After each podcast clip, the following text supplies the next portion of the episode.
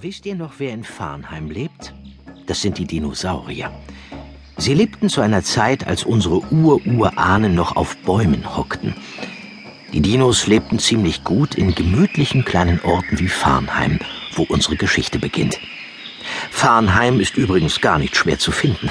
Wenn man am dritten Vulkan scharf nach rechts geht und dann nach links durch das Wäldchen mit den großen Urbäumen spaziert, stößt man auf Farnheim. Da gibt es lauter hübsche Höhlen mit Vorgärten und einem netten Einkaufszentrum gleich um die Ecke. Minus drei, unser kleiner Dino lebte auch in Farnheim, zusammen mit seinen Eltern Mama drei und Papa drei. Seit neuestem aber lebte noch jemand Viertes bei ihnen. Lucy.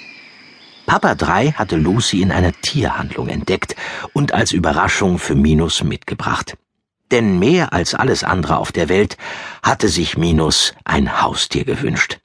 Er hatte seinen Eltern sogar extra bewiesen, dass er sich um Haustiere kümmern kann, auch wenn es nicht ganz leicht war. Den stinkenden Tyrannosaurus Rex in die Badewanne zu locken, das klappte nur mit einem Trick. Minus hatte ihn mit Würsten gelockt und dann hübsch eingeseift. Die Badewanne wurde später leider ziemlich ramponiert. Stigi, der süße Stegosaurus, hatte sie mit seinen Stacheln durchlöchert. Aber Minus hatte seine Eltern davon überzeugt, dass er sich um ein Haustier kümmern kann. Und deshalb hatte Papa in der Tierhandlung zugegriffen und ihm als Überraschungsgeschenk Lucy mitgebracht. Sie war übrigens überraschend billig. Und in Lucy hatte Minus sich sofort verliebt, auch wenn sie ziemlich klein für ein Haustier war. Sie passte gerade mal auf seine Handfläche. Lucy war eigentlich kein normales Haustier, sondern ein Urmensch. Genauer gesagt, ein winziges Urmädchen mit einem wilden Haarschopf und einer kleinen Keule, die sie gerne in der Luft herumschwang. Richtig gefährlich war das für Minus natürlich nicht, so winzig wie Lucy war.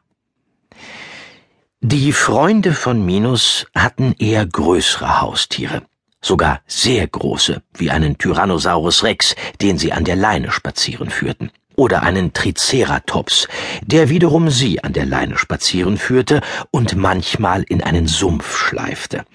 Da hatte es Minus mit seiner kleinen Lucy viel bequemer. Langweilen tat er sich mit Lucy nie. Sie steckte voller Überraschungen.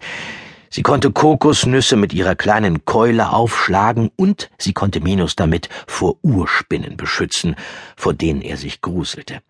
Beim Spielen hatte sie immer die besten Ideen.